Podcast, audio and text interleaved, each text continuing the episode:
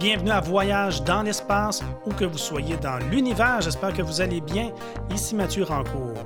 Est-ce qu'il existe des objets cosmiques plus intrigants que les trous noirs?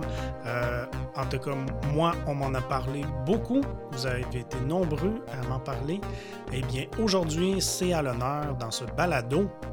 Euh, depuis des décennies, euh, les trous noirs alimentent notre imagination, euh, et en particulier celle des auteurs de science-fiction. On imagine entre autres que les trous noirs pourraient nous servir un jour pour voyager à travers l'univers. Qui sait, peut-être même des extraterrestres s'en servent pour nous visiter. Mais comme on va le voir euh, dans ce balado, la réalité des trous noirs diffère de ce que nous présente la science-fiction. Ce sont euh, néanmoins des objets cosmiques bizarres. Certaines de leurs propriétés dépassent même notre entendement. Et ces dernières années, on a fait des découvertes surprenantes à leur sujet. On va explorer la véritable nature des trous noirs en compagnie d'un expert en la matière, Serge Pinault, professeur titulaire retraité du département de physique, de génie physique et d'optique de l'Université Laval. Comme il va nous le raconter lui-même, M. Pinault euh, s'est toujours profondément intéressé aux trous noirs. Ça a été l'objet de sa thèse de doctorat dans les années 70. Dans cette thèse, il a développé une méthode de calcul qui a par la suite servi aux artisans du film interstellaire pour générer leur image euh, du trou noir. Euh, alors, euh, bien oui, ça promet. On va parler un peu de ce film au passage. Malheureusement, le son est un petit peu inégal. donc, ça, c'est arrivé seulement pour ce balado. Euh, donc, euh, Claude est plus fort que, notre invité. Désolé pour ça. Euh, je pense que ça s'écoute très bien. C'est juste peut-être que vous devez être dans une condition plus calme et qui, qui, est plus tranquille pour pouvoir bien l'écouter sans que ça vous dérange trop. Bref, Claude l'a interviewé Serge Pinault le 21 mai 2021. Je vous laisse donc en bonne compagnie bon voyage à travers les trous noirs. Bonjour, chers auditeurs, chères auditrices. Euh, je suis particulièrement heureux aujourd'hui d'interviewer quelqu'un comme Serge Pinault parce que cet astrophysicien-là a commencé sa carrière en même temps qu'on a découvert les premiers trous noirs. C'était il y a 50 ans, en, en 1971, c'est là qu'on a repéré les premiers trous noirs. C'est donc dire que cet astrophysicien-là a eu la chance de voir, d'assister à toutes les découvertes qu'on a faites concernant les trous noirs depuis les tout débuts. Or, en science, c'est assez rare qu'on peut interviewer quelqu'un qui a eu la chance de tout voir, de voir tout évoluer, tout, le sujet. D'ailleurs, Serge a une perspective maintenant que ses plus jeunes collègues n'ont pas. Donc, je me sens privilégié d'interviewer quelqu'un comme Serge parce qu'il va vraiment nous donner une vision du domaine comme peu de gens peuvent nous la fournir. Euh, parfait. Bon, bien, Serge, euh, merci de prendre un peu de votre temps d'être à notre micro. Ça me fait plaisir, Claude. Parfait. Bon. Serge, dites-moi, euh, avant de, plonger dans, au cœur du sujet, j'aimerais ça vous raconter un peu comment vous, vous êtes devenu astronome, c'est-à-dire qu'est-ce qui a fait, j'imagine, quand vous étiez jeune, vous intéressez aux sciences, éventuellement à l'astronomie pour devenir astrophysicien? C'est quoi un peu votre parcours? En fait, euh, Claude, c'est un petit peu bizarre parce que je suis tombé un petit peu par accident dans la, dans la potion de l'astronomie. OK. Euh, j'ai fait un cours classique, donc c'est sûr que si j'ai fait euh, mes études euh, en astronomie il y a 50 ans, ça donne une idée de mon âge. À l'époque, c'était le cours classique. Mm-hmm. Et en fait, on, ne faisait pas de sciences, on va dire de vraies sciences, avant l'équivalent de quatrième, cinquième secondaire ou première année du cégep maintenant. Ce qui fait que ça m'a pris beaucoup de temps à être exposé à, la physique, entre autres. Mais lorsque j'ai été exposé à la physique, là, vraiment, j'ai eu un professeur, euh, Yves Maridion, je vais le nommer au cas où quelqu'un qui le connaît euh, écouterait. Mm-hmm. Euh, j'ai été tout simplement absolument ravi par la, logique, la rigueur de, que, la physique nous donnait. Et, mais à ce moment-là, c'était la physique qui m'intéressait et non l'astronomie comme telle. ensuite, ben, je suis allé à l'Université Laval faire mon bac en physique et pour moi, toujours, euh, vraiment, ce qui m'intéressait de la physique, c'était la, physique théorique. Mm-hmm. au fur et à mesure que j'ai fait mes, mes études de bac à Laval, je me suis rendu compte que je devenais un fan fini de Einstein. Euh, j'ai d'ailleurs toujours un poster dans, mon bureau ici que j'avais dans ma chambre comme étudiant. Et là, je me suis dit, euh, je veux continuer aux études graduées et il faut que ce soit en relativité générale. Et à ce moment-là, euh, au Canada, il y avait qu'à l'Université de Toronto où il y avait des gens qui travaillaient en relativité générale. Il y en a un, entre autres, qui était au département d'astronomie. Donc, je me suis inscrit et c'est comme ça que je suis rentré en astronomie, dans le domaine de l'astronomie, à l'Université de Toronto, mais pour faire des études sur la relativité générale. Mon directeur de thèse euh, éventuel était trop occupé pour me prendre. En fait, j'ai fait une maîtrise en magnéto-hydrodynamique, donc ah. Rien à voir avec euh, la relativité générale. Mais pour mon doctorat, oui, à ce moment-là, euh, je suis vraiment tombé dans, la, relativité générale. Et comme les trous noirs, on en parlait de plus en plus, euh, et qu'on venait en fait de découvrir une nouvelle façon de, décrire les trous noirs en rotation, qui sont les trous noirs les plus généraux. Et à ce moment-là, j'ai dit à mon directeur de thèse que j'aimerais travailler sur les trous noirs. Et c'est comme ça que finalement, je me suis retrouvé avec un sujet de, thèse de doctorat sur les trous noirs. Oui, il faut dire, on va le voir un peu plus tard, que la théorie de la relativité avait déjà prédit l'existence des trous noirs bien avant qu'on les découvre. Donc, c'est la théorie de la relativité qui vous a amené vers les trous noirs, à vous intéresser aux trous noirs? Absolument, oui, parce que finalement, euh, au début des années 70, donc j'ai commencé vraiment mon doctorat en 71-72. Mm-hmm. Et à l'époque, comme vous l'avez mentionné tout à l'heure, en fait, euh, euh, les trous noirs comme objet euh, astronomique, ben, en fait, il n'y en, avait qu'un qui était, euh, en fait, qu'on avait identifié, mais on n'était même pas sûr à 100 mm-hmm. Donc, finalement, c'était toujours des objets qui avaient un intérêt absolument phénoménal du point de vue théorique, mais du point de vue observationnel, c'était toujours un petit peu hypothétique. Mais moi, ce que je faisais, en fait, donc, c'était des travaux théorique, c'était essentiellement de voir qu'est-ce qui se passe si on a une source euh, de rayonnement qui est en orbite autour d'un trou noir en rotation, donc euh, ce qu'on appelle la métrique de Kerr en, termes euh, plus précis. Et moi, ce qui m'intéressait donc, c'était de, de voir comment les propriétés qu'on va observer de cette source-là vont être modifiées par le fait que cette source-là est en orbite autour d'un trou noir. Donc, même si on ne peut pas voir la source, parce qu'elle est trop proche du trou noir, c'est absolument impossible de, résoudre euh, la source, mais euh, il va y avoir des variations dans le temps. Et c'est ça que j'ai fait pour ma thèse. Oui, oui, oui, tout à fait. Euh, juste pour préciser, vous êtes vraiment arrivé au début des découvertes des premiers trous noirs. Vous êtes vraiment un des pionniers dans le domaine. Est-ce qu'on peut dire ça? Ben, en fait, je suis né au bon moment. C'est comme ça que je le dire. D'accord, c'est bon. Finalement, oui, oui. Et, en fait, je commençais mes études graduées. Il y avait une école d'été aux Ouches, en, France, dans la vallée de Chamonix. C'est en 1972. Mm-hmm. Et euh, une école d'été qui durait euh, quatre semaines. Et c'était vraiment intense. C'était sur les trous noirs. Et on était à peu près une soixantaine d'étudiants gradués d'un petit peu partout sur la planète. Et euh, on avait euh, des gens, euh, on avait une demi-douzaine de personnes qui nous donnaient des cours le matin et, l'après-midi. On travaillait le soir, comme si on était en travail intensif. Et parmi les gens qui étaient là, il y avait Stephen Hawking, que mm-hmm. la plupart des gens vont connaître, je présume. Kip Thorne, qui était un jeune chercheur à l'époque, mais qui plus tard va devenir euh, co-récepteur d'un prix Nobel pour son travail sur les ondes gravitationnelles. Et il y avait également d'autres, euh, vraiment des gens de très haut niveau. Et honnêtement, durant cette école d'été-là, on était euh, immergé littéralement dans ce qui se faisait de mieux sur les trous noirs à l'époque.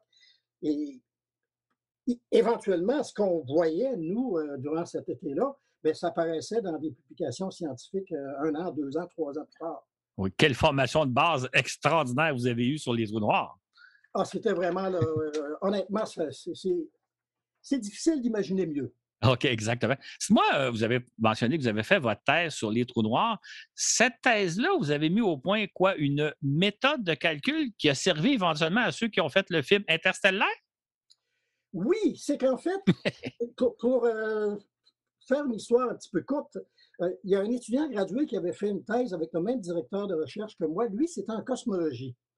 Et il utilisait une méthode qui consiste à traiter, au lieu de prendre un, seul rayon de lumière, on considère un faisceau de rayons. Mmh Et on regarde comment ce faisceau de rayons-là va être euh, déformé, euh, euh, contracté, déformé, etc. Et tout ça, ça nous donne de l'information sur les propriétés de, de, la lumière. Et moi, mon idée, ça, a été de dire à mon directeur de, thèse, mais on peut sûrement appliquer la même méthode au trou noir en rotation, et c'est donc ce que j'ai fait. L'avantage de cette méthode-là, c'est qu'au lieu de, prendre chaque rayon indépendamment, comme par exemple, pour, revenir au film Interstellaire, les gens devaient prendre une photo, pour ainsi dire, du ciel, tel que vu. Donc, et, puisque c'est pour un film, il fallait faire ça peut-être une soixantaine de fois par seconde. Alors, essayer de prendre des, des, des, rayons individuels sur toute la voûte céleste, toutes les soixantièmes de seconde, pendant une vingtaine de minutes, ça prenait des, temps de calcul absolument impossibles. Mmh Et c'est là que, euh, quand ils ont fait des recherches, ils se sont rendus compte qu'il y avait eu des travaux de fait, les miens, qui avaient justement appliqué une méthode qui consiste à, prendre un faisceau, donc de, rayons. Donc, on a plusieurs rayons en même temps et ça rend les calculs euh, considérablement plus faciles. Et en fait, euh, quelques années avant que le film sorte, j'avais eu un courriel de Kip Thorne, qui était producteur exécutif et scientifique responsable de, tout ça, qui me demandait, en fait, il me disait que, bon, on a vu tes travaux, euh, je veux vérifier qu'il n'y a pas d'erreur, parce que ça arrive à l'occasion que dans les publications, une erreur arrive parce que ça peut être une question qu'on a mal regardé les épreuves ou, ou pire, on a fait une erreur dans nos calculs, etc. Dans mon cas, j'avais vu absolument aucune erreur. Il n'y avait jamais eu d'erreur de publier. Et j'ai donc dit à Kip Thorne que tout était en ordre et qu'il euh, pouvait y aller. Et effectivement, j'ai reçu un courriel euh, quelques semaines ou quelques mois plus tard où il me disait qu'il avait, euh, il avait pris la méthode, il l'avait appliquée, puis il reproduisait les résultats qu'on connaissait. Donc, je dois avouer que j'ai eu peur un petit peu parce que c'est pas impossible que, parce que, les équations étaient énormément complexes. Il fallait mettre ça sur ordinateur. À l'époque, c'était, on avait des, cartes perforées. Alors, imaginez. Oui. Les, gens qui nous euh, écoutent ne savent même pas de quoi vous parlez. non, non, c'est ça. ah oui, oui, c'est. ah oui, ben, c'est le Moyen Âge des trous noirs. Exactement. Tout à fait. Dites-moi, e, est-ce que vous avez été quand même associé à la production du film? Est-ce qu'ils vous ont recontacté par la suite? non, non, non, pas du tout, pas du tout. Ça a été la, seule, euh, la seule occasion. Euh, Kip Thorne m'a demandé de, garder ça pour moi. Oui, oui, oui. C'était pas encore tout à fait euh, connu publiquement que le film était en train de se faire. Mais il y, a une compagnie qui a été formée, en fait, pour. Euh, j'ai oublié le nom de la compagnie. C'est une compagnie britannique qui, qui s'est spécialisée justement dans le, la fabrication d'images pour ce film-là, entre mmh autres, et peut-être même pour d'autres depuis donc, ça a vraiment, il y, a eu quelque chose de, d'appliqué qui, est sorti de tout ça, finalement. Il faut dire que à l'époque, lorsque j'ai fait ma thèse, les, euh, les méthodes d'observation étaient bonnes pour l'époque, mais c'était absolument impossible d'imaginer pouvoir prendre une image d'un trou noir comme on l'a fait avec euh, M87, par exemple. Et l'image de M87, c'est exactement ce genre de choses-là que je faisais dans ma thèse, sans savoir que 50 ans plus tard, il y a des gens qui, qui l'observerait finalement. Exactement. Quel, accomplissement. On va y revenir tantôt. Moi, euh, juste peut-être préciser, donc, euh, probablement que la plupart des gens ont en tête le film Interstellaire qui a connu un succès remarquable. Ce qu'on voit dans le film, c'est ce qu'on appelle un trou noir super massif. Il y a donc différentes sortes de trous noirs. Qu'est-ce qui les différencie? Qu'est-ce qui fait qu'il y a différentes catégories de trous noirs? Bon, en fait, euh, les trous noirs tous les trous noirs, peu importe leur dimension, ont les mêmes propriétés. Ça, c'est déjà euh, ça de gagner. Et les mmh propriétés sont très simples. On va le voir tout à l'heure. Donc, ce qui différencie les, trous noirs, en fait, c'est la façon dont ils se forment. Euh, historiquement, les premiers trous noirs qui ont été considérés, c'est les trous noirs qui se forment à partir des étoiles massives. Parce qu'on savait que les petites étoiles devenaient naines blanches, donc c'est une, étoile qui va avoir euh, la dimension d'une euh, planète, par exemple. Il faut dire que notre Soleil fait à peu près 300 000 fois la masse de la Terre. Alors imaginez euh, le Soleil dans un, volume qui, au lieu d'être quelques millions de kilomètres, euh, n'est plus que de 6000 kilomètres. Ça fait une densité absolument phénoménale. Mhm. Donc, ça, c'est les petites étoiles. Les étoiles moyennes, elles, deviennent étoiles à neutrons. Euh, donc, si on prend à peu près la même masse, une masse solaire, par exemple, mais là, on met tout ça à l'intérieur d'un rayon d'une douzaine de kilomètres, à l'intérieur de Montréal, par exemple, OK, ou de d'accord. Québec. Ça, c'est des les étoiles à neutrons. densités, vous pouvez imaginer, sont absolument phénoménales. En fait, j'ai- ressorti les chiffres. Et pour les naines blanches, la, la densité, là, si je prenais une cuillère à thé de naine blanche, ce que notre Soleil va devenir dans 4 milliards et demi d'années, ben, j'aurais 10 tonnes dans ma cuillère à thé. Mhm, OK. C'est- C'est plutôt dense. L'étoile à neutrons, elle, qui est beaucoup plus petite, pour une masse euh, comparable, disons, mais là, j'aurais 100 millions de tonnes à Et- l'intérieur de ma petite cuillère à thé. Alors, vous Ah. pouvez voir que ça fait des choses assez euh, compactes. Mais on arrive aux étoiles massives. Et là, pour les étoiles massives, finalement, on se rend compte que euh, les étoiles sont trop massives, même si elles perdent de la masse, elles n'en perdent pas assez, semble-t-il. Et ça ne peut pas devenir une naine blanche, ça ne peut pas devenir une, une étoile à neutrons. Et ça- tout ce que ça va faire, en fait, après avoir explosé et expulsé une partie de sa masse, ce qui reste est tout simplement trop massif. Et ça va tout simplement euh, s'effondrer jusqu'à ce que toute la matière se retrouve en un seul point. Et quand je dis en un seul point, c'est vraiment, imaginez un point à l'intérieur de la paume de votre main, ben, toute l'étoile est rendue là. On appelle ça une singularité. Et bien sûr, on ne peut pas en physique traiter une singularité parce que les lois de la physique, euh, ça ne fonctionne plus. En fait, on est rendu dans le domaine de la physique quantique Ouais, ouais. Tout en faisant de la relativité générale. Et les deux théories, jusqu'à maintenant, n'ont pas encore été euh, euh, mises ensemble. Je- je- je- je- juste que, que- que je situe bien les affaires parce que c'est absolument extraordinaire ce que vous racontez. Quand notre Soleil va terminer sa vie, il va se densifier au point d'atteindre la dimension d'une petite planète, d'à peu près la planète Oui. Mars, 6000 km. Oui, Quand c'est une étoile un peu plus massive, euh, quoi, une dizaine de fois la masse du Soleil à peu près, ça va, mettons, de- oui, autour ça- de. ça va devenir une étoile à neutrons qui, elle, va avoir à peu près la dimension d'une ville. Oui, Et là, ce que vous nous dites, c'est que les trous noirs, quand l'étoile va, quand les grosses étoiles beaucoup plus massives vont s'effondrer en fin de vie, elles, elles vont devenir un point minuscule qui ne tiendrait même pas dans notre main tellement il est petit. exactement. C'est inimaginable. Absolument, absolument. Je pense que inimaginable est, est le mot qui est correct. Donc, puisqu'on parlait des différents types de trous noirs, là, on vient de parler des trous noirs stellaires, c'est les grosses étoiles massives. Et historiquement, c'est comme ça qu'on s'est dit que les trous noirs qui sont prévus par la théorie d'Einstein doivent exister parce que les grosses étoiles n'ont pas de façon de, se stabiliser lorsqu'elles arrivent à la fin de leur vie. Ensuite, vers les années, la fin des années 60, euh, entre autres, en 1969, il y a eu un article euh, d'un astrophysicien, théoricien britannique, Donald Lyndon Bell, qui, lui, s'est dit, je pense que euh, tout ce qu'on observe de, phénomènes de noyaux actifs de galaxies, les quasars, c'est c'est les objets de ce type-là, ça pourrait s'expliquer, la, la façon d'obtenir l'énergie qui est phénoménale qu'on obtient de ces objets-là, si on avait un trou noir supermassif, et là on parle de trou noir qui, au lieu de faire une dizaine de fois la masse du Soleil, par exemple, ferait des millions ou même des milliards de fois la masse du Soleil.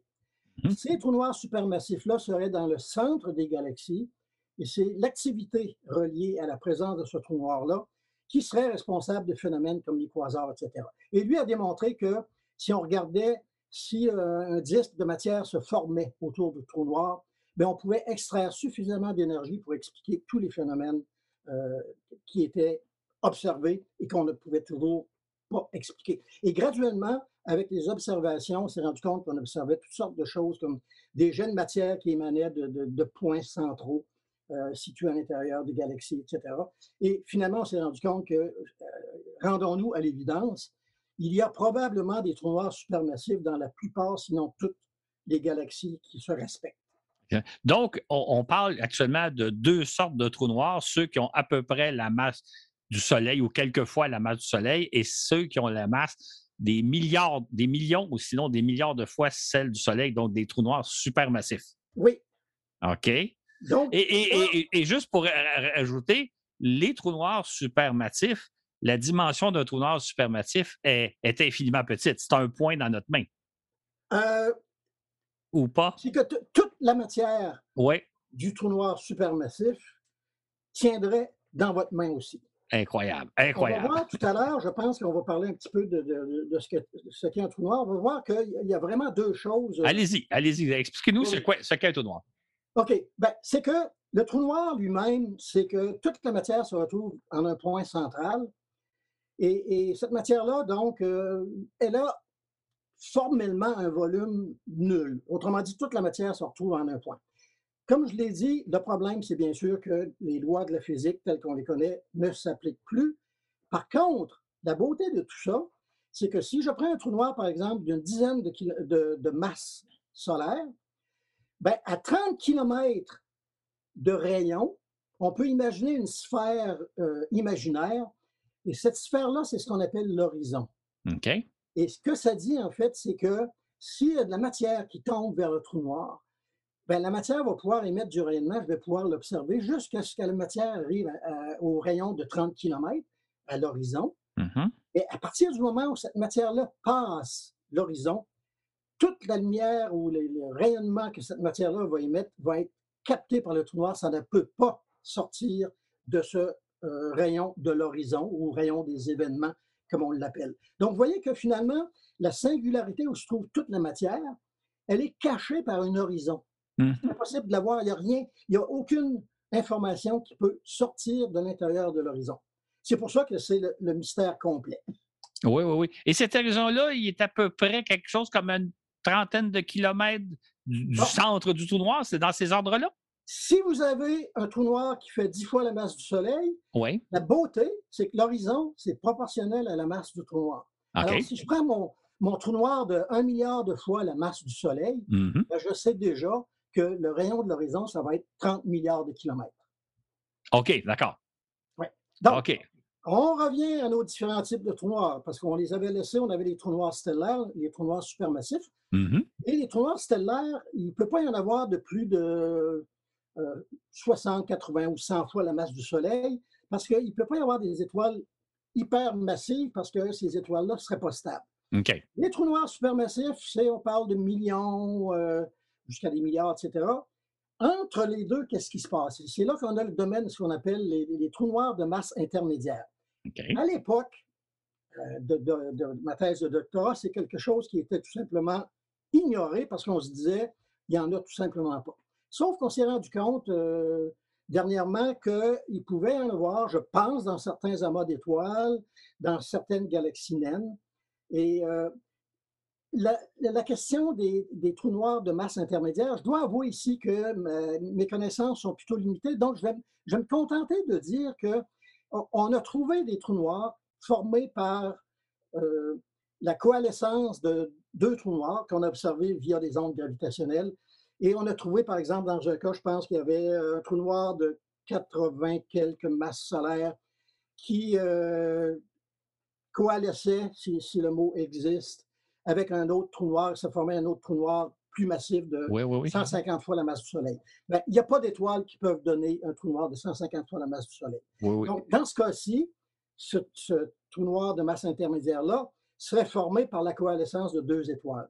Est-ce qu'il peut y avoir d'autres trous noirs qui sont formés dans les noyaux de plus petites galaxies, peut-être, ce qu'on appelle des galaxies naines, parce qu'il y a toujours une densité d'étoiles plus grande? Mm-hmm. Peut-être. Et là, on pourrait avoir des trous noirs avec des masses de 10 euh, 000 ou 100 000 fois la masse du Soleil. Mais à ma connaissance, euh, le nombre d'objets connus qui tomberaient dans la catégorie de trous noirs de masse intermédiaire, présentement, serait de l'ordre de la dizaine ou de quelques dizaines. C'est ça. oui. Et les trous noirs stellaires, euh, dans notre galaxie, on a peut-être 100 ou 200 d'identifiés. On pourra peut-être plus tard discuter un petit peu comment on peut les observer.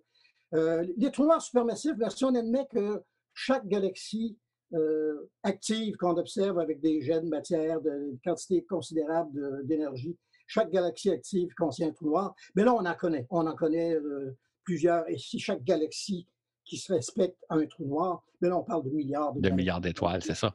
En fait, si on, avait fait, si on avait fait notre entrevue il y a deux, trois ans, on n'aurait pas parlé des trous noirs intermédiaires parce qu'on n'avait repéré aucun. C'est vraiment les plus récents développements du domaine. Hein, oui, probablement, effectivement. Et si on a fait, si on, euh, excusez-moi, il faut que je me penche, voilà.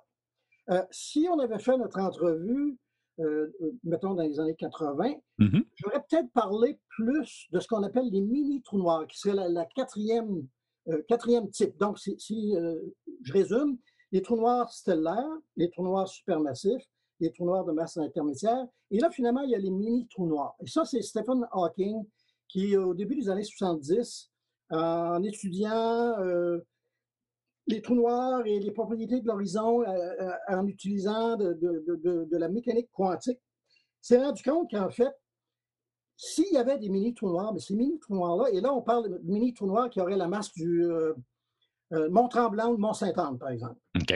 OK? 10 à la 15 grammes, ça fait euh, quelques milliers de tonnes, milliards de tonnes. OK. Une montagne. Une montagne, voilà. Ben, ces trous noirs-là, qui, qui tiendraient toujours dans votre main, Mhm. ben, auraient un rayon qui serait microscopique. Rappelez-vous, euh, dix fois la masse du Soleil, c'est euh, énorme- énormément de masse, Mhm. tandis que le Mont-Tremblant ou le Mont-Saint-Anne, euh, c'est toute petite masse. Absolument. Et à ce moment-là, le rayon qui est proportionnel à la masse va être tellement petit qu'il est microscopique et que là, il y a des effets quantiques qui se passent. Et, et ces effets quantiques-là sont tels qu'il y a des paires de particules qui se forment. Et s'il y en a une qui tombe à l'intérieur de l'horizon et que l'autre part vers l'infini, ça veut dire qu'il y a de la masse qui a été empruntée au trou noir. Donc, le mini-trou noir s'évapore. Et Hawking a calculé que les trous noirs qui se seraient formés au début du Big Bang, donc il y a 13 milliards d'années à peu près, qui auraient une masse d'à peu près euh, 10 exposant 15 grammes, donc 1 suivi de 15 0 grammes, Mhm. ben, ces, ces mini trous, trous noirs-là seraient en train de s'évaporer maintenant. Et ils émettaient des rayons gamma. Et à l'époque, on avait calculé que, comme il y a un fond diffus de rayons gamma, on avait calculé que si c'était dû à des mini trous noirs, hypothèse, euh, à ce moment-là, le plus proche serait à 60 unités astronomiques de nous, s'ils Oui. étaient plus ou moins distribués euh, uniformément. Donc, les mini trous noirs, jusqu'à un certain point, c'est vraiment quelque chose de, je n'aime pas utiliser le terme, mais les gens vont comprendre, d'académique, dans, dans le sens que euh, c'est intéressant à étudier, mais il n'y a aucune espèce d'évidence qu'on aurait observé des mini trous noirs. OK. Dis-moi, mais euh, parlez-moi un peu. La théorie de la relativité a permis de concevoir le concept de trou noir? C'est-à-dire que la théorie de la relativité, en fait, a prédit l'existence d'objets qui, s'il n'y avait aucune façon de pouvoir soutenir ces objets, ces objets-là contre la gravité, bien, il y aurait un effondrement total. Et à ce moment-là, il se formerait autour de cet objet-là. Donc, toute la matière sera en un point, à, l'intérieur de la paume de votre main, on va dire. Mhm. Mhm. Et il y aurait donc cet horizon des événements qui se formerait, qui, qui a une dimension de 3 km multiplié par la masse de votre trou noir en masse solaire. OK. C'est, ça, c'était prévu, mais c'était un petit peu surprenant, même si on savait que des étoiles massives devaient probablement devenir des trous noirs. Ouais, ouais, ouais. Mais, euh, au début, on se disait, c'est tellement bizarre, ça se peut pas, ces choses-là. c'est- Et finalement, euh, comme je vous disais, en, en 1972, quand je suis allé aux Ouches, à Mhm. l'époque, euh, le mois d'août 1972, il y avait un objet dans notre galaxie pour lequel on pensait qu'il pouvait s'agir d'un trou noir Cygnus X1, donc Ouais. une source de rayon X. Et justement, la façon dont on, a pu voir que c'était un trou noir, ça a été confirmé plus tard, c'est qu'on avait une source de rayon X. Et euh, cette source de rayon X-là, c'était un trou noir. Et il y avait une étoile ordinaire autour. Et les deux étaient en orbite autour de leur, centre de masse commun, ce qui fait qu'on observait, on observait des variations euh, périodiques qui correspondaient à la période. Comme on connaissait la masse de l'étoile, ben, on a pu trouver la masse de l'objet mystérieux. Mhm. Et là, on s'est rendu compte que ça avait une masse qui était trop grande pour être une étoile à neutrons, trop grande pour être une étoile naine blanche, et ça devait donc être un trou noir. Donc, c'était la première fois qu'on se disait, ben là, finalement, ben, on en a un. Effectivement. Et euh, c'est à peu près à l'époque, en décembre 1970, qu'on lance un petit télescope spatial qui s'appelle UURU. Et ce télescope-là va être celui, je pense, qui va détecter de façon formelle les premiers trous noirs. Est-ce que c'est exact?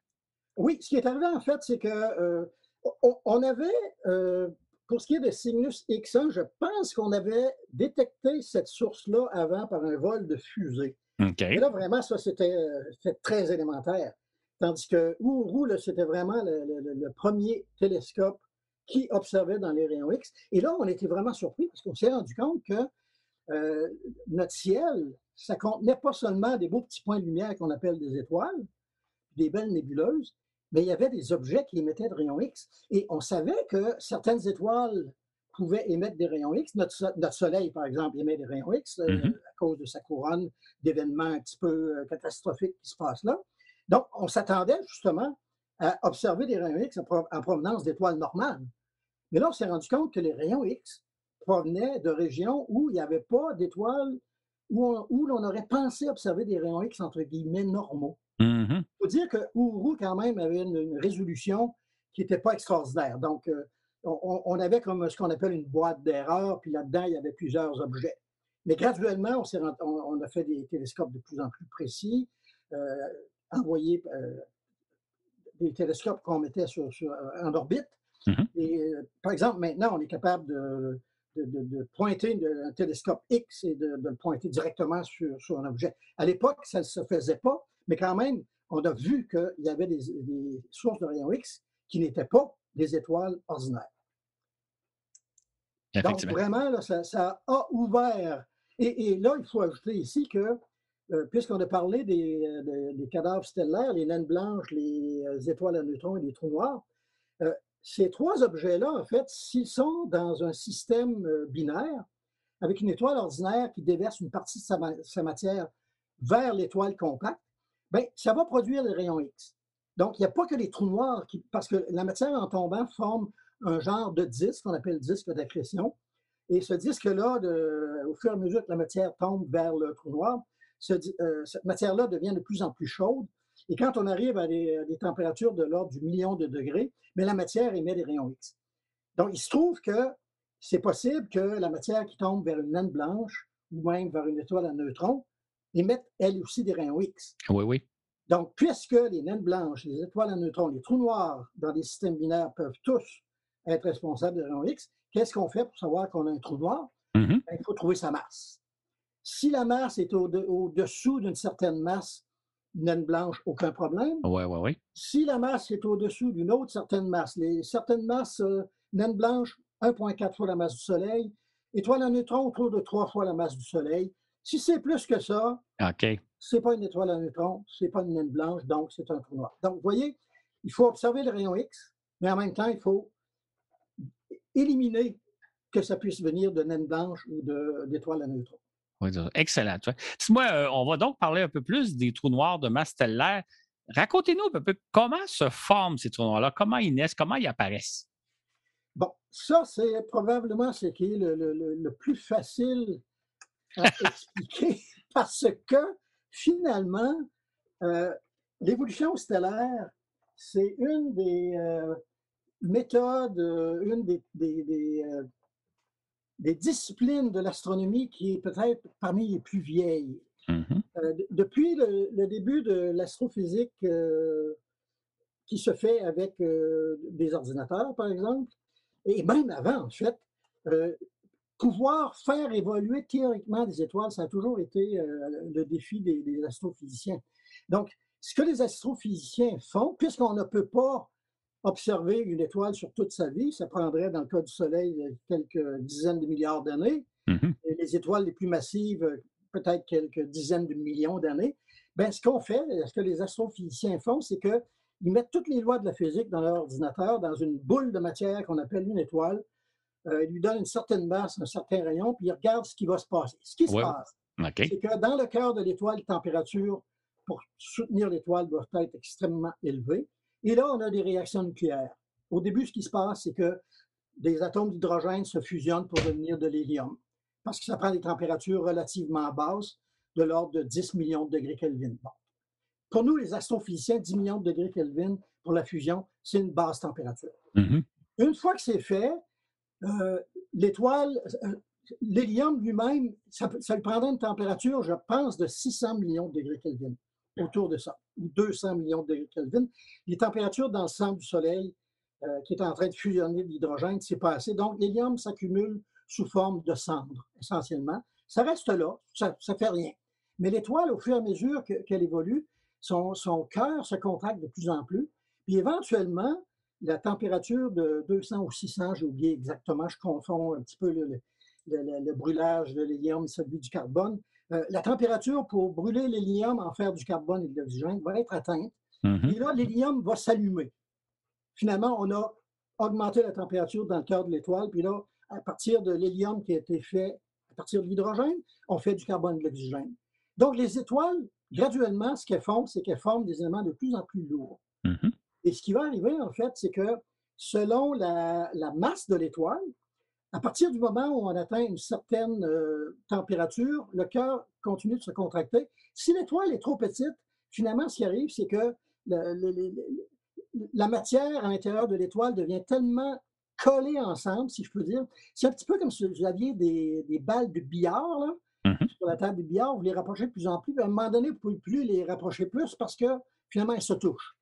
Bon, c'est pas tout à fait ça, mais quand même, on appelle ça dégénérescence. Donc, euh, il y a des particules qui disent tout simplement, ben, la physique me dit que maintenant, vous ne pouvez plus m'entasser plus que ça. Et donc, c'est la fin de la vie de l'étoile. Ça, c'est notre Soleil. Et là, donc, les, les parties extérieures de l'étoile vont être expulsées gentiment. Ça donne une nébuleuse planétaire. Et là, on a une naine blanche. Dans le cas des étoiles à neutrons, on va aller un petit peu plus loin. On va brûler euh, euh, le carbone, l'oxygène, etc. Mais là, il va y avoir encore un phénomène où la matière va tout simplement refuser de se faire contracter au-delà d'un certain rayon, d'une dizaine de kilomètres, disons. Mm-hmm. Et euh, la matière va tout simplement devenir euh, dans un état stable. Ça va être essentiellement des neutrons, mais des neutrons qui, euh, comme je l'ai dit tout à l'heure, refusent de se faire compacter plus qu'au-delà d'un certain point. Et comme la masse est pas trop grosse, ben, l'étoile peut se stabiliser là et le reste de l'étoile va être expulsé, mais là, assez violemment ça va être une supernova. Si on prend les étoiles plus massives, les réactions nucléaires vont aller beaucoup plus loin, beaucoup plus loin, jusqu'à ce qu'on atteigne en fait du fer. Et la propriété du fer, c'est que si je prends des, noyaux de fer et que je fusionne des noyaux de fer, ça ne donne pas de l'énergie, ça en prend. Qui fait que vous êtes en train de, d'enlever ce qui permettait à votre étoile de se tenir contre l'effondrement. Ce qui fait qu'à ce moment-là, l'étoile, la grosse étoile massive, mais elle, va s'effondrer complètement, va expulser les parties extérieures de, son enveloppe. Mais le, cœur va être tellement massif qu'il n'y a absolument aucune loi de la physique qui va pouvoir arrêter euh, l'effondrement. Et là, l'effondrement va se faire jusqu'à ce que toute la matière passe le rayon de l'horizon. Mettons que notre étoile, c'est euh, 10 fois la masse du Soleil qui reste dans ce qui est en train de se contracter. Mm-hmm. Quand toute la matière se retrouve à l'intérieur de 30 km, toute la matière doit continuer de s'effondrer. Et là, à 30 km, j'ai ce que j'appelle euh, le rayon de l'horizon, le rayon des événements. Oui, oui, tout à fait. C'est comme ça que les étoiles massives deviennent trous noirs. Juste pour préciser, vous l'avez dit, mais juste mentionner comme il faut, notre Soleil n'a pas la masse suffisante pour devenir euh, un trou noir. Il faut être euh, au moins dix fois plus massif que le Soleil. Oui, grosso modo, oui, c'est ça. Une bonne dizaine de fois. Fait qu'il n'y a pas de danger que le Soleil devienne un jour un trou noir. Non, il n'y a pas de danger. il va finir sa vie en naine blanche. Hein? il va finir sa vie en naine blanche et inquiétez pas, euh, inquiétez-vous pas, c'est pas le temps de vendre votre maison, ça va se passer dans 4 milliards et demi d'années. c'est ça, il n'y a pas de danger, on l'a expliqué un peu. Moi, euh, euh, on, a mentionné au début de balado le film interstellaire où on s'approche d'un trou noir, mais en réalité, là, si on pouvait s'approcher d'un trou noir, qu'est-ce qu'on verrait? D'abord, peut-être juste préciser, euh, quand on parle d'un trou noir, on imagine un objet noir. Ça n'a rien à voir, c'est pas une couleur comme on c'est plutôt l'aspect qu'on ne le voit pas. Mais expliquez-nous un peu si on s'approche d'un trou noir, qu'est-ce qu'on voit? Qu'est-ce qu'on verrait? Bon. Si le trou noir est, euh, nu, dans le sens qu'il n'y a rien d'autre autour du trou noir. Il n'y a, pas de matière. Ce que ça pourrait être. Mais ce que vous allez voir, en fait, vous allez voir effectivement, mettons que c'est un trou noir qui n'est pas en rotation, vous allez voir une zone centrale qui va être complètement noire. Parce que même s'il y a des étoiles en arrière-plan, la lumière de, ces étoiles-là, celle qui pénètre à l'intérieur de l'horizon, elle ne peut pas ressortir. Donc, il va y avoir vraiment une ombre, de la même façon qu'un objet opaque. Oui, oui. Vous ne voyez pas ce qui est derrière, mais le trou noir se comporte un peu de la même façon. Ce n'est pas exactement la dimension de l'horizon, C'est légèrement plus grand, mais à toute fin utile, on va dire que c'est comparable à l'horizon. Donc, vous auriez une partie qui serait complètement noire, effectivement. Mm-hmm. Et lorsque vous allez voir autour, parce que vous avez de la matière derrière, par exemple, l'arrière-plan, mm-hmm. euh, votre arrière-plan va être complètement déformé. En fait, vous allez voir la même étoile, par exemple, à droite, vous allez voir, vous allez voir une première image euh, primaire. Vous allez retrouver une autre image de la même étoile. Euh, si la première image était en haut à droite, vous allez voir une, autre image secondaire de la même étoile un petit peu en bas à gauche, etc. Et si vous vous déplacez, tout ça, ça va apparaître, se déplacer dans votre ciel et ça va être vraiment étourdissant. Donc, mm-hmm. vraiment, vous avez une, euh, Le trou noir agit comme une lentille déformante, essentiellement. Et euh, quand j'aurai l'occasion de vous envoyer quelques références et quelques, quelques images que, j'utilise quand je donne des conférences sur les trous noirs, vous verrez un, peu mieux ce que je veux dire. C'est un petit peu difficile à. C'est très difficile euh, à décrire, on va le voir. On va les publier dans le, fascicule qui accompagne ce ben, balade aussi. Là. fait que les gens vont pouvoir voir. OK. Fait on verrait donc une zone d'ombre, en quelque sorte, où la lumière ne passe pas. Oui. Et qui serait peut-être de l'ordre d'une trentaine de kilomètres, si je comprends bien, si on parle d'un trou noir. Si votre trou noir est un trou noir de 10 fois la masse du Soleil. Dans le cas, par exemple, de M87, où on a euh, fait euh, obtenu une image du trou noir. Mm-hmm. on a un trou noir, j'ai oublié la masse exacte, mais je pense que c'est quelques 100 millions de fois la masse du Soleil. Mm-hmm. Donc, rappelez-vous, le 100 millions, l'horizon va être à peu près à 300 euh, millions de kilomètres. Dans ce cas-là.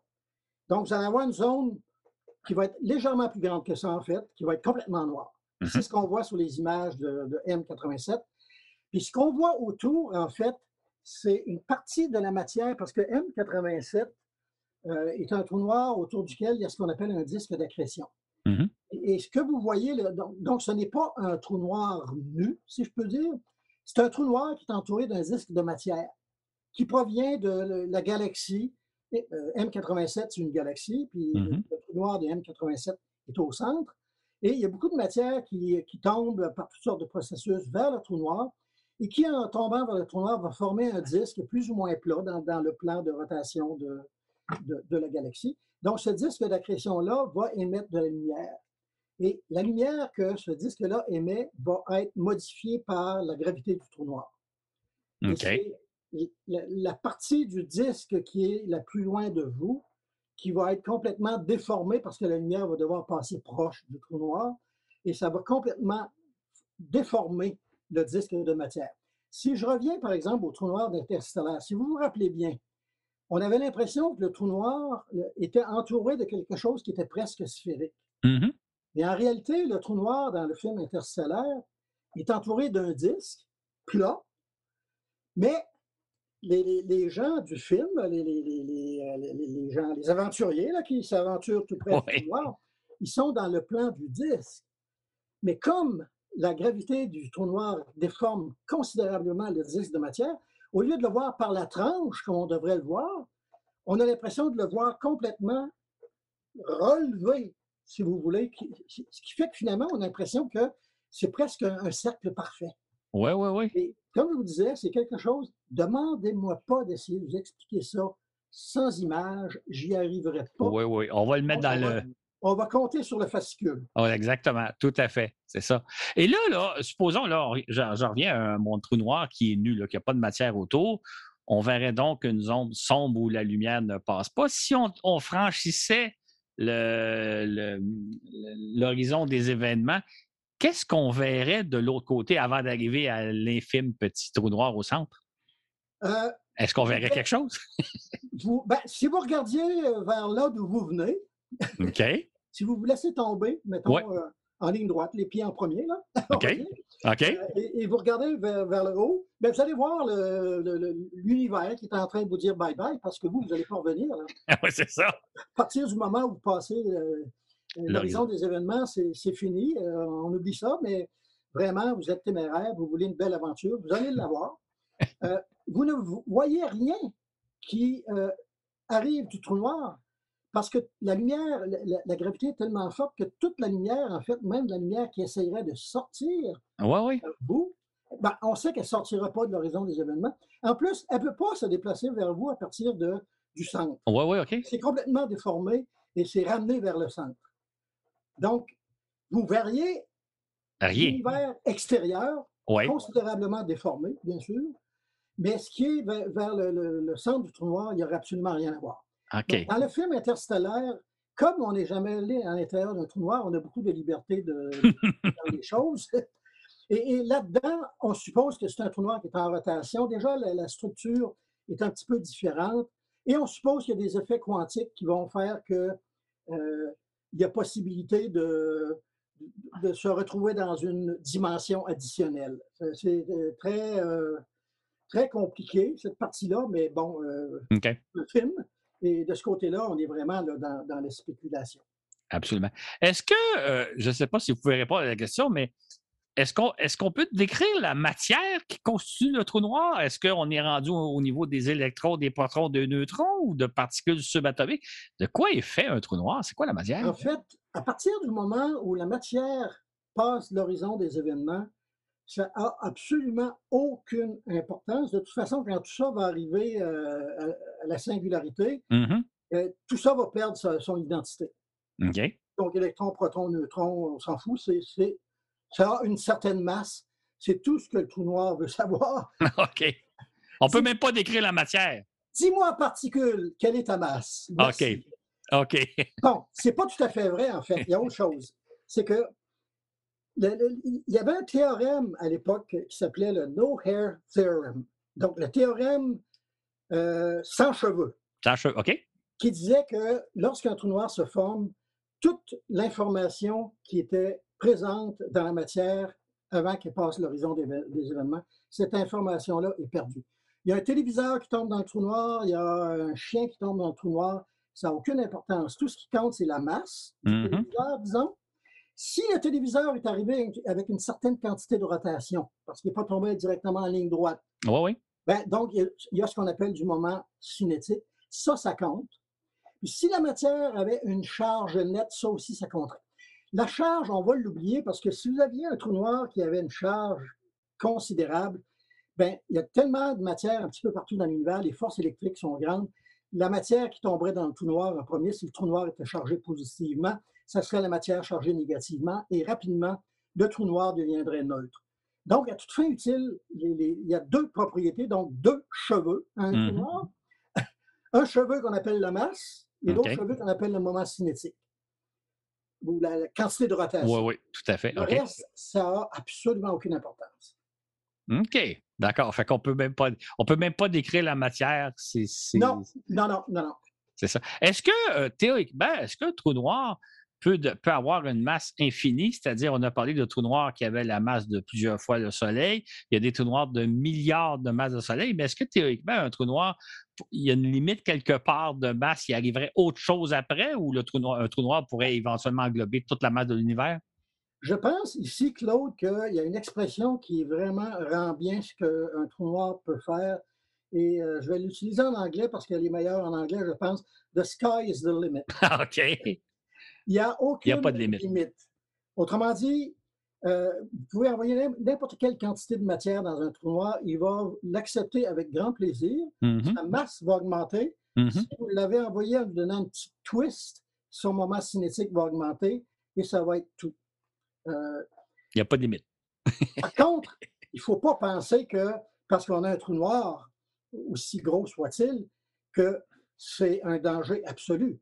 Euh. Autrement dit, euh, c'est un petit peu un trou noir, c'est un petit peu comme une- la gueule d'un loup, mais il faut se jeter dans la gueule du loup. Le loup Oui, oui, oui. le loup ne viendra pas vous chercher. En fait, je peux donner un exemple. Oui. Si notre soleil Mhm. devenait trou noir, on le sait, il ne deviendra pas trou noir.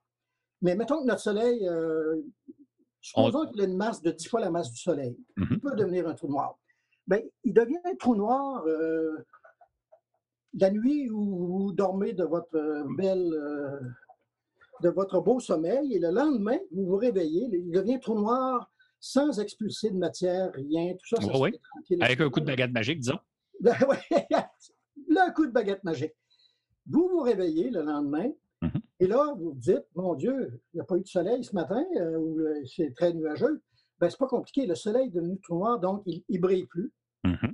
Par contre, si on suppose qu'il est devenu trou noir en gardant exactement la masse qu'il a, bien, la Terre va rester sur son orbite. Mercure, qui est beaucoup plus proche du Soleil, va rester sur son orbite autour de ce Soleil devenu trou noir-là, et ça, va continuer comme ça, jusqu'à ce que ce trou noir-là euh, s'évapore, par exemple, dans euh, un temps qui est tellement considérable que euh, ça vaut pratiquement pas la peine d'en parler. Ça. pourrais en, parler si on veut revenir là-dessus.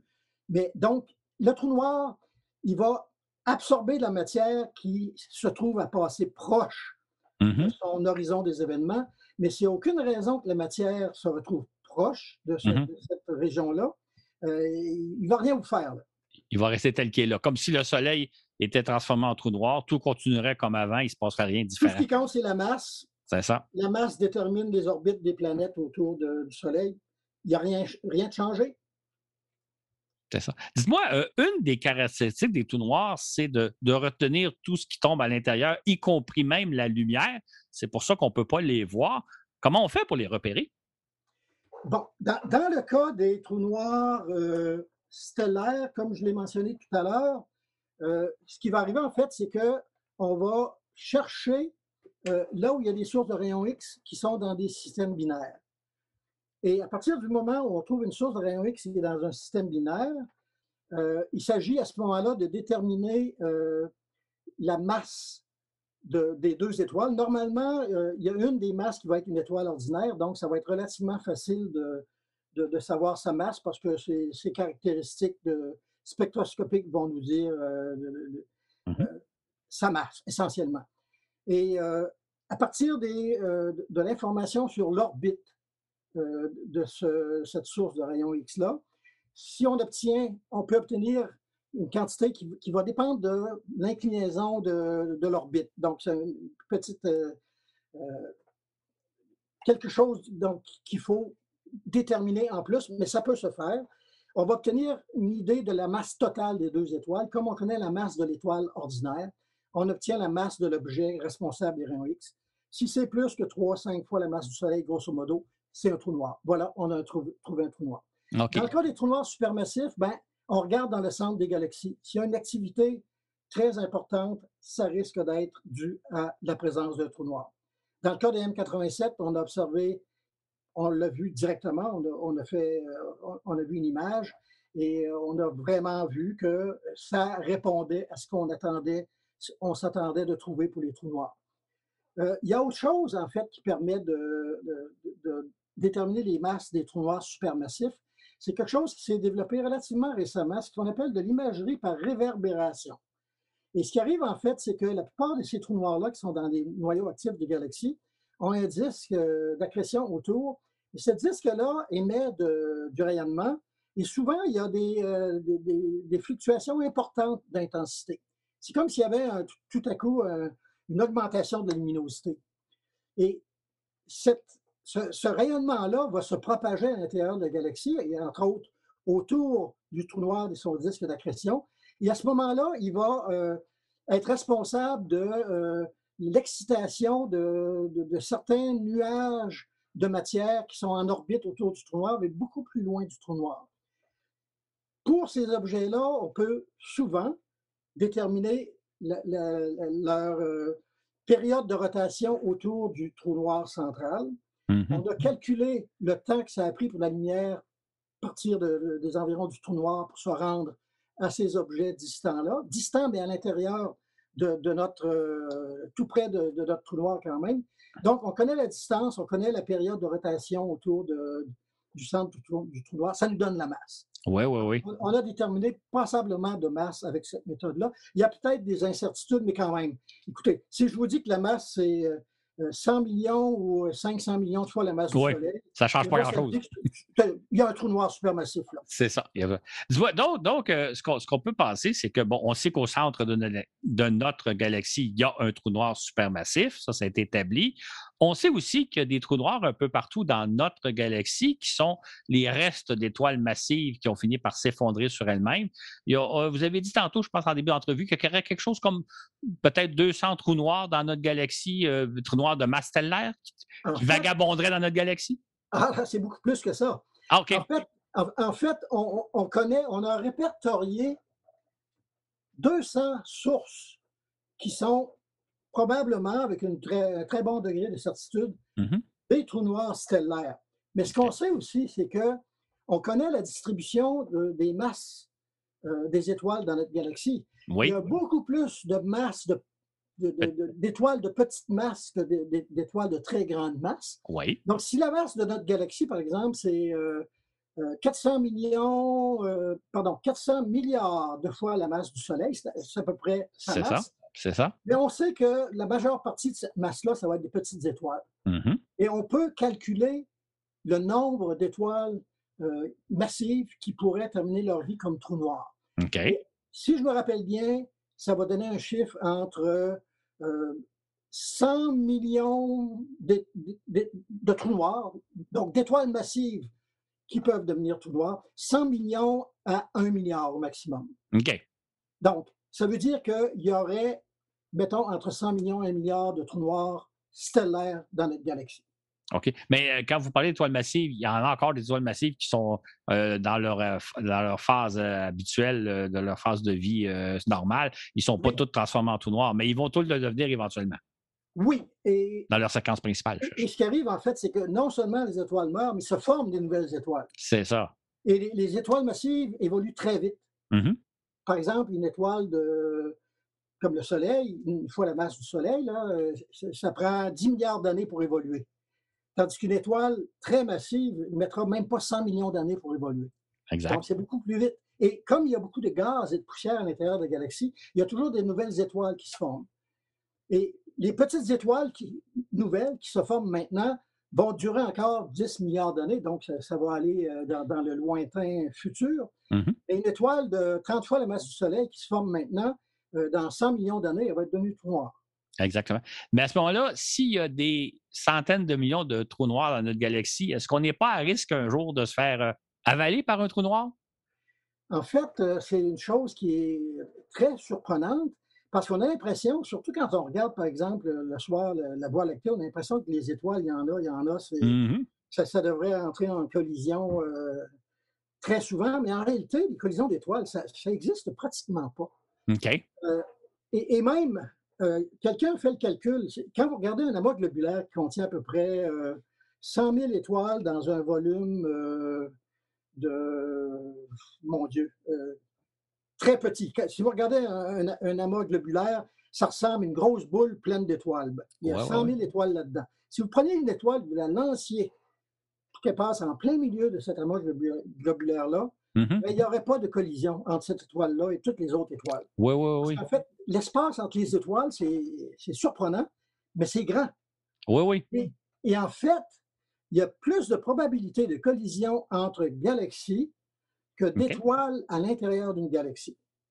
Et c'est pour ça qu'on voit des collisions de galaxies. Le, mm-hmm. télescope Hubble euh, en, a, en, a, vu plusieurs. On a repéré, en fait, des, euh, aux ondes radio euh, des, des, noyaux actifs de galaxies où en fait on voit deux jets de matière qui proviennent de deux, de deux régions différentes. Donc on présume que ce qu'on a là, en fait, c'est deux galaxies qui viennent d'entrer en collision et de coller ensemble, si je peux dire. Oui, oui. Et ce qu'on voit, c'est les deux trous noirs centraux qui sont en train de tourner l'un autour de l'autre et qui éventuellement vont euh, fusionner pour faire un seul trou noir. Mais pour les étoiles dans notre galaxie, les probabilités de collision sont pratiquement nulles. OK. Fait qu'il n'y a pas vraiment à craindre qu'on rentre en collision avec les restes d'une étoile qui s'appelle un trou noir. Non, et d'ailleurs, il y a tellement plus d'étoiles ordinaires que d'étoiles massives dans notre mm-hmm. galaxie que s'il y avait eu des collisions entre notre Soleil et d'autres étoiles, ben, on ne serait pas ici aujourd'hui. Oui, oui, oui, tout à fait. Tout à fait. En fait, là, ce qu'on a la misère à réaliser, hein, parce que ça dépasse l'entendement, c'est à quel point l'espace est vaste même si on s'en tient simplement à l'intérieur de notre galaxie. La galaxie, c'est essentiellement du vide avec des petites concentrations de, de matière qu'on appelle les étoiles. Mais c'est vraiment, c'est pour ça que quand on voit une collision de, galaxies, euh, de deux galaxies, c'est souvent deux nuages qui passent l'un à travers l'autre. Oui, presque. Oui, oui, exactement. Oui. C'est ça. par, contre, ce qui va arriver, c'est que, en fait, deux galaxies qui entrent en collision l'une avec l'autre, il n'y a, presque pas de collision d'étoiles. Par mm-hmm. contre, la gravité de chacune des galaxies va, va agir sur l'autre galaxie. Ils vont se déformer. Elles vont, elles vont se déformer, exactement. Elles vont, se déformer. C'est fascinant l'univers, hein? Assez fascinant, oui. Dites-moi, vous, là, euh, vous vous intéressez toujours au trou noir. Est-ce qu'il est y a un aspect particulier qui vous intéresse? Est-ce qu'il y a une question particulière, quelque chose qui vous fascine à ces sujets-là? Quelque chose que, si vous aviez une baguette magique, vous aimeriez découvrir, étudier, approfondir? Ben, je pense que euh, tous les, physiciens, et pas seulement ceux qui s'intéressent au trou noir, tous les physiciens vont, vont, dire qu'il y a vraiment une question qui est intrigante ici, là, et c'est la question de la singularité et, qu'est-ce qui se passe? Et, la mm-hmm. plupart des gens, la plupart des physiciens réalisent que ce qu'on a ici, euh, dans le cas d'une singularité, euh, c'est qu'on a forcément euh, la relativité générale qui s'applique parce qu'on a des, une déformation extrême de l'espace. Et comme on est rendu à des dimensions microscopiques, on a aussi un problème de mécanique quantique, c'est-à-dire le très petit. Mm-hmm. Donc, on, a deux théories, une qui, était vraiment faite pour parler de, de, l'univers à grande échelle. Euh, même quand on parle d'un trou noir, c'est un petit peu à grande échelle entre nous, là, une trentaine de kilomètres, c'est pas microscopique. Là. Euh, par contre, dès qu'on arrive à, des, microns, micromètres et, mm-hmm. moins, là, on est rendu dans, la mécanique quantique. et, là, il faudrait que les deux théories fusionnent elles-mêmes pour devenir une seule. Et ça, ce n'est pas encore fait. OK, c'est là qu'on est rendu. Euh, c'est là qu'on est rendu et je pense qu'on en a pour un petit bout de temps. OK, oui, oui, oui. C'est bien parce que vos collègues plus jeunes ont de la matière sur laquelle ben, travailler. exactement. chanceux. c'est ça, ça. Moi, euh, on arrive un peu à la fin du balado. On va parler de la conclusion. Euh, on a tous en tête des images de ce que c'est un trou noir. On voit des, moi, ce que j'appelle toujours les films d'Hollywood, lorsqu'on voit la télévision, les films à sensation. Comment, quand vous voyez ce genre de film-là, puis je ne parle pas seulement d'interstellaire, hein, je parle de façon générale, l'image qu'on en a d'un trou noir, quelle vision vous, avez? Qu'est-ce que, qu'est-ce que vous pensez quand vous voyez ce genre de, euh, la, version hollywoodienne des trous noirs? Bien, moi, j'ai appris une chose. Euh, si je regarde, je suis moi-même assez amateur de science-fiction. D'ailleurs, je, suivais beaucoup les Star Trek Next Generation. Oui, oui. Et moi,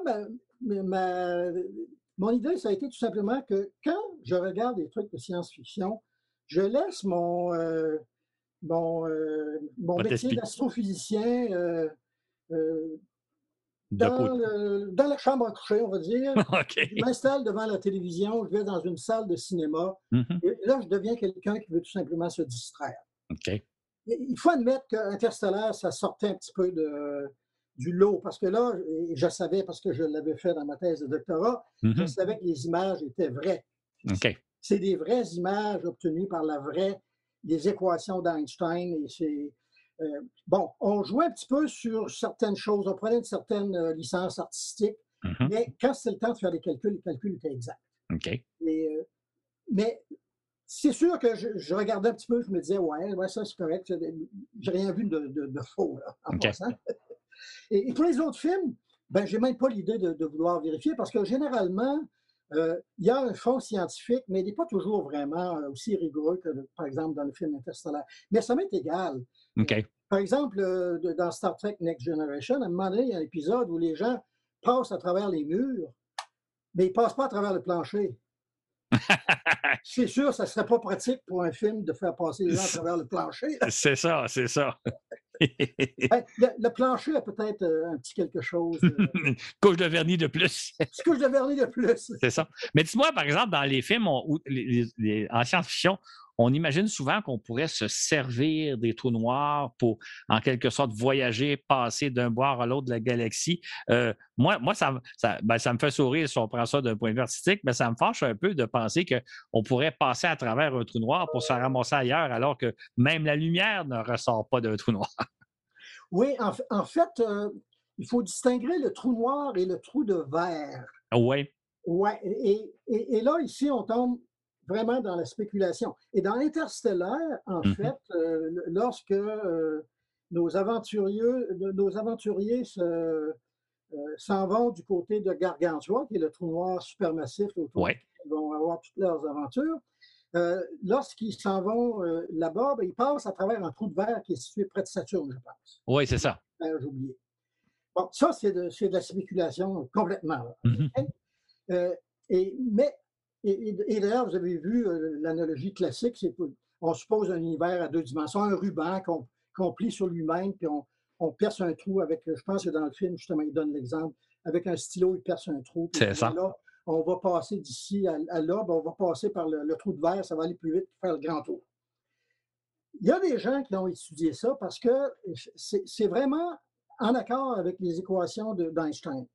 Ça demande des conditions spéciales, mais ce n'est pas interdit. Le problème, semble-t-il, c'est que ça prendrait, pour garder ces, trous de verre-là ouverts, ça prendrait de la matière avec des propriétés assez exotiques. Mm-hmm. Matière qu'on ne connaît pas pour le moment. Et apparemment, ça serait instable. Autrement dit, ça ne serait pas vraiment quelque chose que vous aimeriez utiliser en vous disant est-ce que je vais pouvoir passer ou est-ce que je vais pouvoir passer là? Mais là, on est vraiment dans la spéculation. Euh, mais c'est sûr que pour les, bénéfices de la science-fiction, c'est merveilleux. Là. Parce qu'on peut utiliser quelque chose qui est, euh, qui est pseudo-scientifique dans le sens que c'est scientifique, même si ce n'est pas prouvé. Et euh, s'en tirer, c'est correct parce qu'on peut toujours dire, bon, on ne sait pas encore. C'est ça, ça. En fait, ça a un vernis scientifique, oui, mais ça nous permet après ça de spéculer ce qu'on veut, ce qu'on veut bien faire.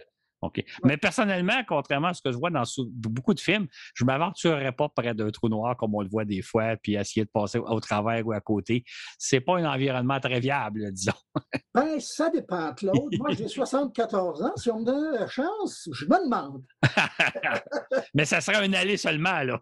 ah, ben, il faut l'accepter. C'est ça. Dis-moi, Serge, je pense qu'on a fait un tour assez merveilleux des trous noirs. Je pense qu'on a vraiment exploré pas mal le phénomène qui est à un peu à la limite de nos connaissances astronomiques. Hein. il y a peut-être des notions que les gens n'ont pas saisies parce que c'est des notions très complexes quand on parle de relativité, quand on parle de, trous noirs supermassifs, etc.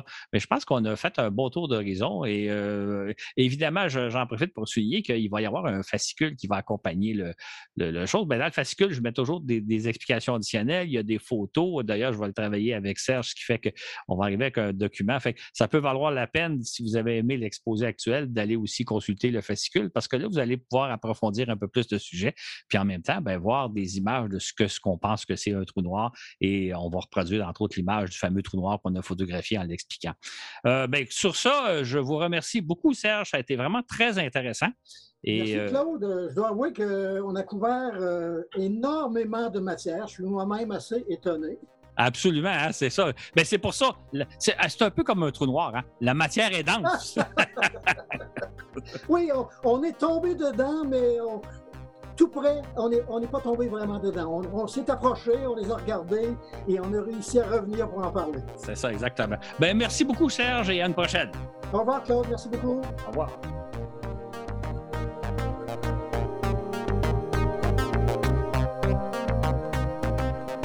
Veux souhaiter la bienvenue euh, au patron, à notre nouveau patron euh, Christophe Sylvain et Olivia, euh, sa conjointe, je pense. bien, bienvenue à bord. Merci beaucoup de votre contribution. C'est très apprécié. Contribution généreuse en plus. Et d'ailleurs, il nous invite en France à la forêt des possibles.com. C'est une micro-ferme qui leur appartient et puis, on est invité, donc allez voir ça si ça vous intéresse. Bref, euh, si un jour, j'ai, euh, lorsque j'aurai la chance d'aller en France, je vais essayer d'aller faire un tour euh, pour vrai. J'aimerais vraiment ça. Ça a l'air très beau comme site. Alors, c'est ce qui met fin à cette émission. donc, le lien Patreon pour notre plateforme de sociofinancement, c'est toujours dans la description du balado, si vous voulez nous encourager. Euh, je vous rappelle qu'on diffuse maintenant les premiers dimanches de chaque mois et les troisièmes dimanches de chaque mois. Euh, les patrons, eux, ont droit aux épisodes à l'avance, euh, donc toujours une séquence à l'avance, donc deux, trois semaines plus tôt pour vous, les patrons. En plus des fascicules, comme le fascicule de cette entrevue va être bientôt disponible pour vous. Donc, beaucoup de lectures qui commencent à s'accumuler. On commence à en avoir plusieurs. Voilà, donc, euh, bien, euh, merci beaucoup euh, pour tous nos patrons qui nous encouragent. Un grand merci. Et puis, je vous dis à la prochaine pour un autre voyage dans l'espace.